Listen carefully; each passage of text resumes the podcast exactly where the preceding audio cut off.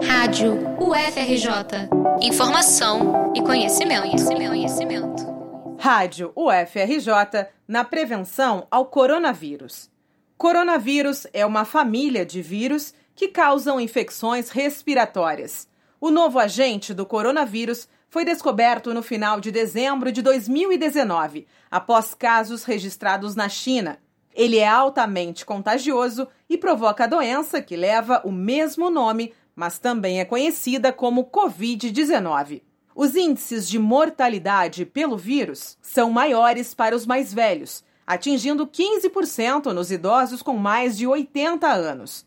Na história, os primeiros coronavírus foram isolados em 1937, mas só em 1965 o vírus recebeu esse nome após a análise em microscópio demonstrar seu formato de coroa.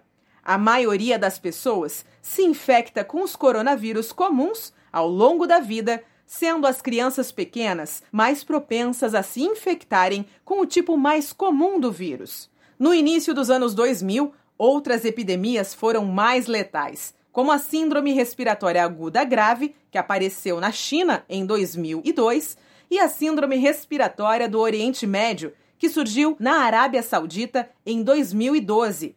Segundo especialistas, o número de casos deve aumentar e atingir mais países. A estimativa, caso a propagação não seja evitada, é que a doença provoque a morte de aproximadamente 200 milhões de pessoas no mundo. Reportagem de Annelise Kozinski para a Rádio UFRJ.